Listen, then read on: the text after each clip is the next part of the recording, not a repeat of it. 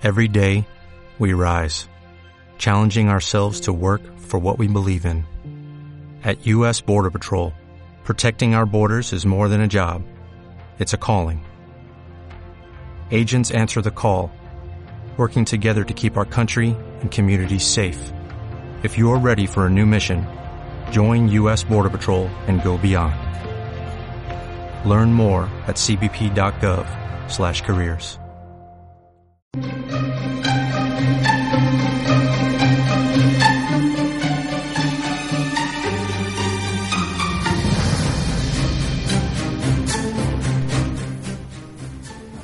Existen muchas historias que algunos dicen son verídicas, otros tantos la llaman fantasía. Lo cierto es que algunas suceden cuando todos duermen, cuando la noche resplandece y toma su más profundo color. Algunos otros dicen que es solamente una fantasía que en cualquier momento puede aparecer. La mayoría de esto dicen que son reales. Otros tantos los llaman leyendas urbanas. Sean bienvenidos a esta noche etérea porque nos vamos a adentrar en el mundo de esas leyendas urbanas. Bienvenidos.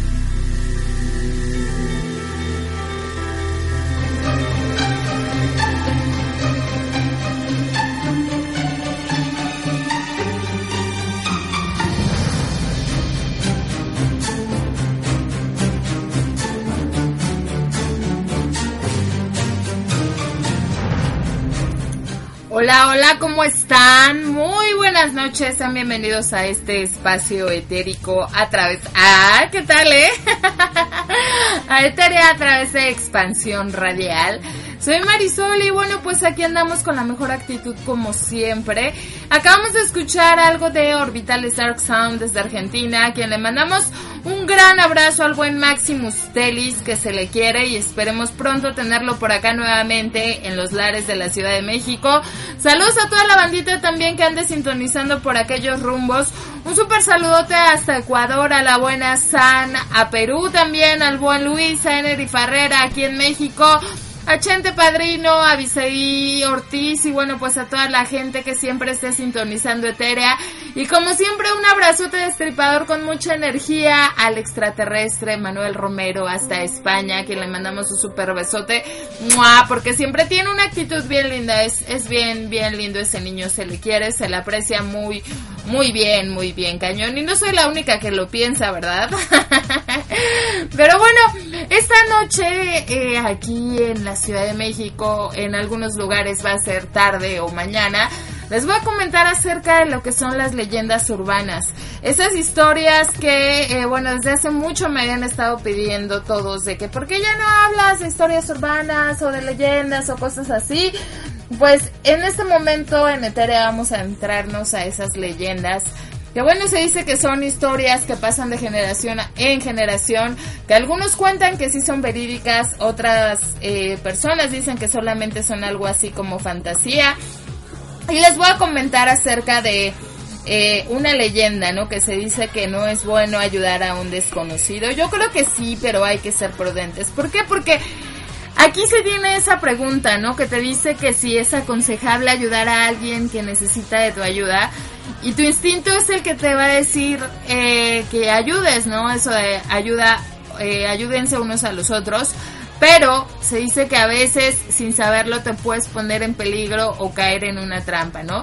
Y esta leyenda habla acerca de eso. ¿Por qué? Porque esta leyenda cuenta que eh, cuando acabó la Segunda Guerra Mundial, había mucho daño, ¿no? Eh, los alemanes obviamente habían causado mucho daño de, tras lo que fue la pérdida de la batalla de Normandía. Y pues aquí el pueblo eh, francés se había quedado en la más absoluta miseria.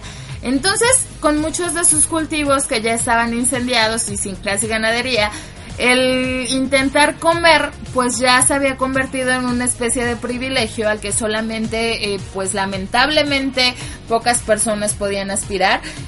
Y se dice que en medio de este caos bueno pues poder tener un trozo de carne o, o un huevo era casi imposible y solamente se encontraba en el mercado negro un tipo de alimento fresco que bueno pues se pudiese llevar a la boca y por supuesto, sus desmesurados precios eh, pues eran muy controlados, estos eran controlados por un grupo de gente que no tenía escrúpulos. ¿Por qué? Porque ellos eran capaces de ver morir de hambre a sus compatriotas.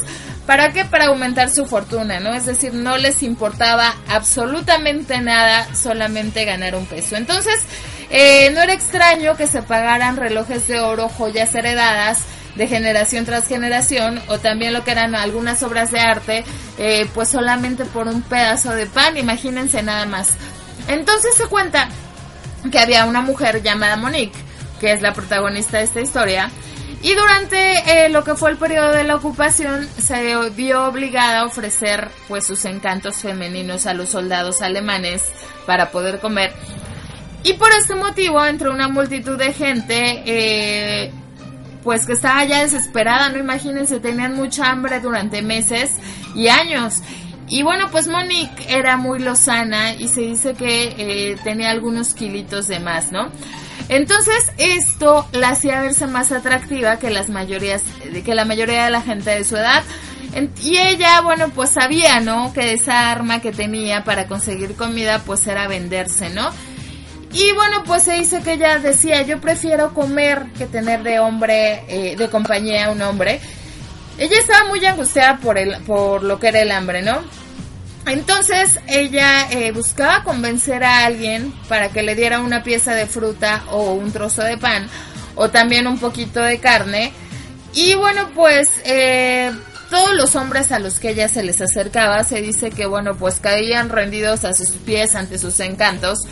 Se cuenta que mientras miraba con la boca hecha agua, bueno, como se fileteaba un trozo de carne para eh, algunos señores.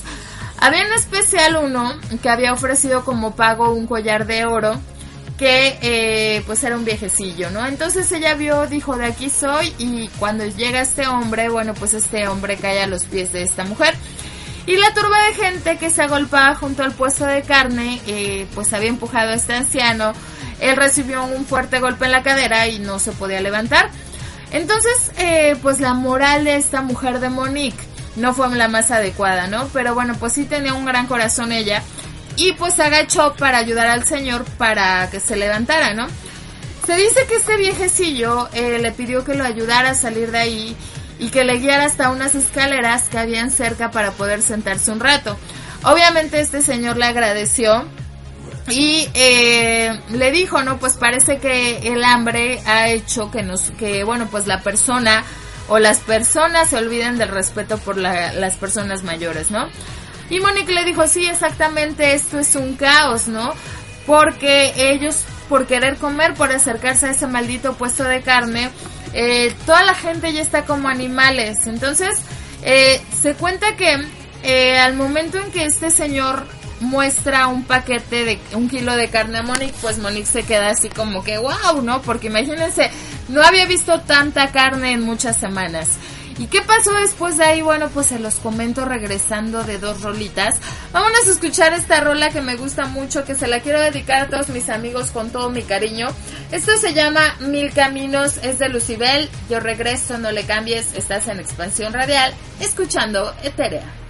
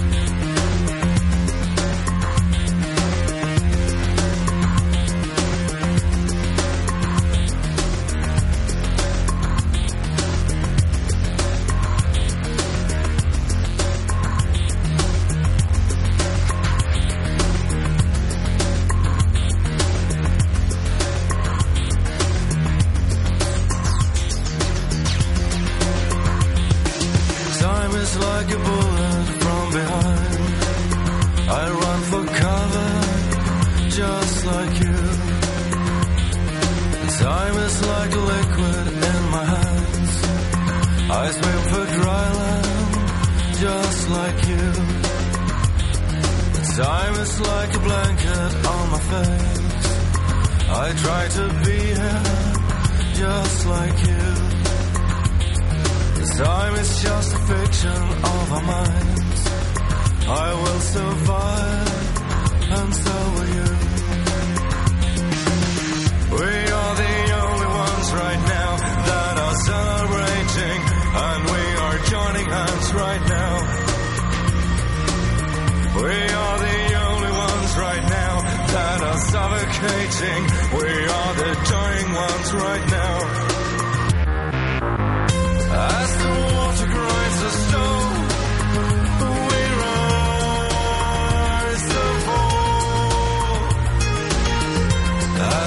ashes of the dust will shine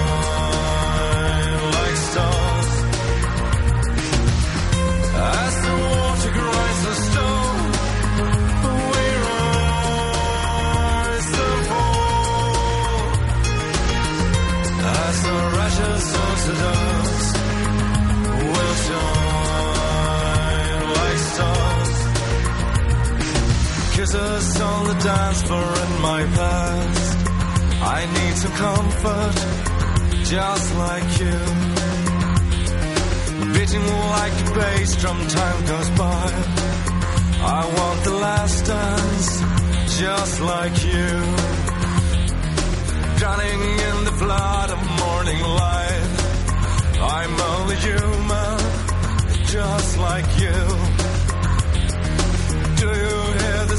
the waking up? I will survive, and so will you. We are the ones, the only ones. We are the ones, the dying ones. We are the ones, the only ones.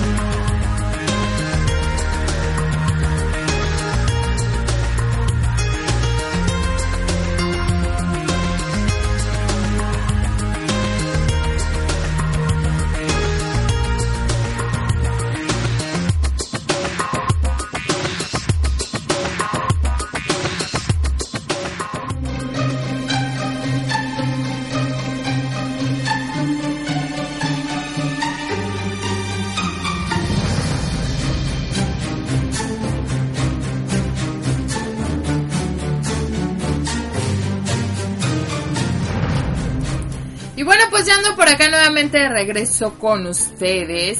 ¿Y qué le pasó a esta muchacha? Bueno, pues les contaba, ¿no? Que entonces esta chava, imagínense, eh, tanto tiempo sin poder comer. Y de repente ve a este viejito con un kilo de carne y bueno, pues ella, eh, más que nada por ayudarlo, le dice eh, pues que le ayuda, ¿no? Entonces, eh, esta mujer se quedó viendo obviamente a ese kilo de carne que traía ese viejecillo. Y bueno, pues el señor le preguntó su nombre, ¿no? Mientras ella eh, se quedaba así viendo la carne, el señor le echó una mirada bastante maldosa y una sonrisa maldosa también. Y bueno, pues ella sin apartar su mirada de la carne le dijo, bueno, me llamo Monique. El viejito le dice, ¿sabes qué? Vamos a hacer un trato, Monique. Entonces em, le dijo, si me ayudas a llevar ese trozo de carne a mis hijos que viven cerca de aquí, te prometo un filete de carne para ti sola. Al fin y al cabo, un favor se paga con otro y bueno, yo casi no puedo caminar con el dolor de la cadera. Y Monique, pues obviamente eh, dijo, es una oferta tan gentil, no voy a vender mi cuerpo y bueno, pues solamente por hacer un favor, ¿no? Entonces el, el anciano le dio el paquete de carne y le dijo, ¿sabes qué? Espérame un momento. Y escribió en un papel algo. Este papel el anciano lo metió dentro de un sobre que eh, posteriormente cerró. Y bueno, pues eh, le dijo, ¿sabes qué? Ya de paso aprovecho para que le entregues esta carta a mi hijo Matías. Y le dijo, si no, no va a creer que te he prometido un trozo de carne por este encargo. Monique dijo, sí señor, yo le ayudo. Entonces, cuando ella se despide del señor, eh, se dirige a la dirección indicada, que quedaba al otro lado de la plaza, que estaba cruzando el mercado. Pero algo le dio así como miedito, ¿no? Cuando había avanzado solo unos metros. ¿Por qué? Porque había uno de los vendedores del puesto de carne que eh, le dio una sonrisa, ¿no? Pero era muy, muy difícil que los hombres le sonrieran a ella. Entonces, eh, pues obviamente ella se espantó y como si su instinto femenino le dijera que algo estaba pasando, ella volteó a ver al anciano, pero ándele, sorpresa que ya no había nadie, ¿no? Entonces ella dijo, bueno, ¿cómo pudo haber ido, eh, cómo se pudo haber ido este hombre tan rápido si a escasos segundos no podía levantarse? Y dijo, bueno, pues quién sabe qué pasó ahí, ¿no? Entonces ella continuó su camino a la dirección que le había dicho este anciano, pero algo le decía, ¿no? Ten cuidado, ¿por qué? Porque era como una especie de intuición o de sexto sentido que le pedía que saliera corriendo y no entregara esa carne. Pero bueno, ella era una chica honesta que se veía incapaz de robarle a un anciano y a pesar de su miedo dijo, bueno, pues yo tengo que, que seguir con mi, con mi encargo. Y bueno, pues se dice que eh, la dirección que le había dado este anciano estaba en un lugar oscuro y muy recóndito en un callejón que quedaba oculto de la mirada de todos los que pasaran por la calle principal. Entonces ella pensó que a lo mejor este viejo lo que quería era violarla y dijo, ¿sabes qué? Mejor no me voy a arriesgar. Entonces ella dijo, eh, vio pasar un muchacho por ahí le dijo, ¿sabes qué? Te doy una moneda para que lleves este encargo. Y ella le dijo eh, que lo iba a esperar en la esquina mientras observaba como este chiquillo pues tocaba una puerta de madera en la cual eh, un hombre se asomó para ver quién había llamado y comprobar que no hubiera nadie más que él. Y el niño le dice, ¿es usted Matías? y bueno, pues le dice, sabe que su padre le envía esta carta y este paquete de carne. El hombre abrió la puerta para recibir el paquete, pero para sorpresa de Monique, que era la que observaba a la distancia, este hombre no agarró el paquete de carne, sino que agarró a este niño y lo metió dentro de la casa cerrando la puerta con fuerza. Se cuenta que se empezaron a escuchar gritos, que bueno, poco después eh, ya, no, ya no había nada. Y se dice que Monique, bueno, pues había sido testigo de todo, ¿no? Entonces ella se dirige hacia lo que era un par de militares que siempre estaban vigilando que todo estuviera en orden cuando el mercado se abría. Y ella le dijo, ¿sabe qué? Es que acaban de secuestrar un niño. Y en menos de dos minutos, pues se dice que los militares que estaban ahí fueron a golpear la puerta del lugar en donde había desaparecido un niño. Y se escuchó un fuerte alboroto en el interior de este edificio. Y parecía que ahí se estaban colocando muebles y otros objetos pesados para que se pudiera abrir la puerta con las patadas de los soldados. Este ruido de repente ya no se escuchó y se dice que eh, por medio de unas ventanas que habían ahí sobre un tejado apareció un hombre que velozmente saltó al edificio cercano y desapareció de la vista de esta mujer. Quien bueno pues ella les decía a los militares, no, ahí están, ahí están. Y bueno se dice que eh, cuando ella gritó a los militares que este hombre estaba escapando por los tejados, le dispararon y uno de los pocos acertó en el pleno corazón y rodando por el tejado hasta el vacío, bueno, pues cayó este hombre a unos metros de Monique. Y tras pasar unos minutos, eh, los militares se dieron cuenta que nadie más saliera por la ventana y regresaron a la puerta, que siguieron golpeando ah, para poder abrirla, ¿no? Se dice que cuando ellos empezaron, eh, que mejor dicho, cuando ellos lograron entrar a este lugar se quedaron así todos estupefactos, ¿no? ¿Por qué? Porque uno de ellos tuvo que salir inmediatamente mientras vomitaba porque había un macabro espectáculo ahí. ¿Cuál es ese macabro espectáculo? Bueno, pues se dice que de un gancho estaba colgando el niño boca abajo con la garganta degollada, un cubo debajo que recogía toda la sangre y escasos metros de ahí había una mesa que parecía usarse para separar la carne del hueso y donde se podían ver restos humanos como pies, manos y una cabeza. Esto estaba al lado de cuchillos ensangrentados y bueno, pues había mucha carne humana ahí tirada para ser empaquetada. Entonces, eh, pues imagínense cómo se quedó Monique, ¿no? Y se dice que eh, cuando Monique se acerca a este lugar, eh, bueno, pues lo que más le llamó la atención a ella fue que uno de los bolsillos que, que estaba ahí, que de los que había entregado el anciano, se dio cuenta que estaba escrito lo siguiente, ¿no? Que decía en ese sobre que el anciano había mandado, decía, esta es la última que os envío hoy, las ventas van a mejorar más que nunca. Entonces, la carne que se estaban comiendo era nada más y nada menos que de esas víctimas de los humanos que andaban por ahí. Así es que, si ustedes ven algo similar, tengan cuidado porque ustedes podrían ser la siguiente víctima. Vámonos con algo de BNB Nation, esto es Illusion, y después nos vamos a escuchar algo de eh, Apotigma Berserk y yo regreso, estás en Eterea a través de Expansión Radial Radio. Expande tus sentidos.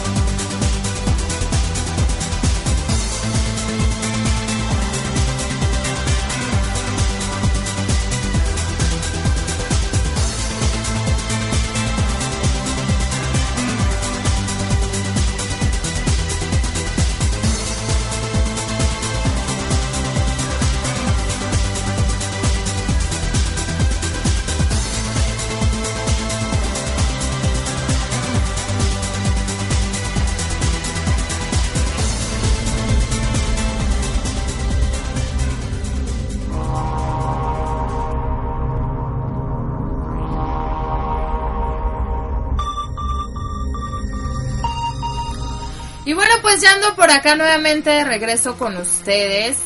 ¿Y qué les pareció esta leyenda? Chicas, es como dicen, siempre hay que seguir la intuición femenina, ¿no? A mí nunca me falla, caramba, nunca. Y, y la verdad es muy sorprendente que no me falle la intuición.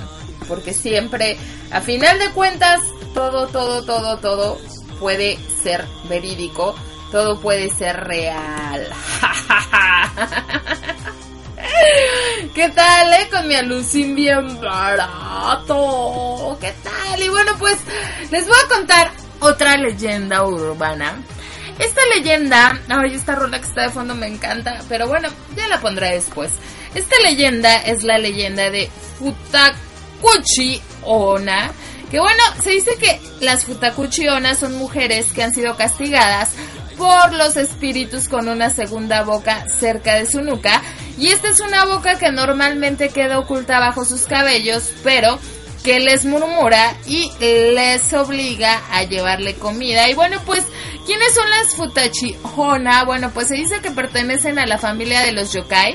Que, eh, bueno, pues los yokai son un tipo de monstruos mitológico y tienen el aspecto de una mujer que por debajo de sus cabellos y algo más arriba de la nuca tienen una segunda boca que es completamente funcional. Tienen, eh, imagínense, labios, dientes y lengua. Y se dice que normalmente es idéntica a su primera boca según la creencia general, aunque otras veces se muestra con un aspecto mucho más escalofriante y grotesco. ¿Por qué? Porque tiene dientes afilados y el tamaño obviamente es desproporcionado. Entonces, esta segunda boca tiene vida propia porque se dice que al parecer está animada por un espíritu que busca la sed de venganza. Y este espíritu, bueno, pues atormenta a la dueña gritando o chillando si ésta no la alimenta directamente o se acerca a los alimentos y no los ofrece. ¿Por qué? Porque se dice que el poder de esta maldita boca secundaria le da la fa- facultad de manipular los cabellos de la mujer para poder usarlos como tentáculos que usa para proporcionarse comida. Entonces, esta leyenda sí está bien viajada, ¿no? Imagínense tener una boca en la nuca. Imagínense si yo tuviera una boca en la nuca de verdad, soy bien perico y a lo mejor esa boca también hablaría, no, pues no les quiero contar lo que va a pasar. Así es que mejor estamos bien. Entonces se dice que, eh, según la leyenda, la boca está allí como una forma de castigo a la mujer que lo sufre, normalmente por no comer suficiente o comportarse de forma egoísta con la comida. Y se dice que al igual que otros seres mitológicos de aspecto humano, la Futakuchi Ona suele pasar desapercibida por aquellos con quienes convive y por lo general es descubierta después de que una o dos más personas se percatan de que los alimentos están desapareciendo misteriosamente en proporciones alarmantes porque la segunda boca de estas mujeres, eh, bueno, pues obviamente va a ser que la anfitriona coma el doble, ¿no? Y como se dio a entender, esto es lo que resulta más aterrador en la leyenda, porque según la segunda boca de las Futakuchi Onna tiene conciencia propia y piensa, y es decir que es el espíritu rencoroso el que está ahí, porque eh, esta boca obliga a cometer casi cualquier tipo de acción. Puede provocar lo que es el crimen, la tortura psicológica y esta boca murmura constantemente aviviando, aviviando, eh, avivando un sentimiento de culpa en la mujer. Que bueno, pues esto la hace eh, pues poder convertirse en un monstruo. Vámonos a escuchar otra rola. Vámonos a escuchar algo de Promise, de Culture Culture. Esto es Promise Land. No le cambies. Y después de esto nos vamos a escuchar algo de Angels and Agony. Yo regreso, estás en Eterea.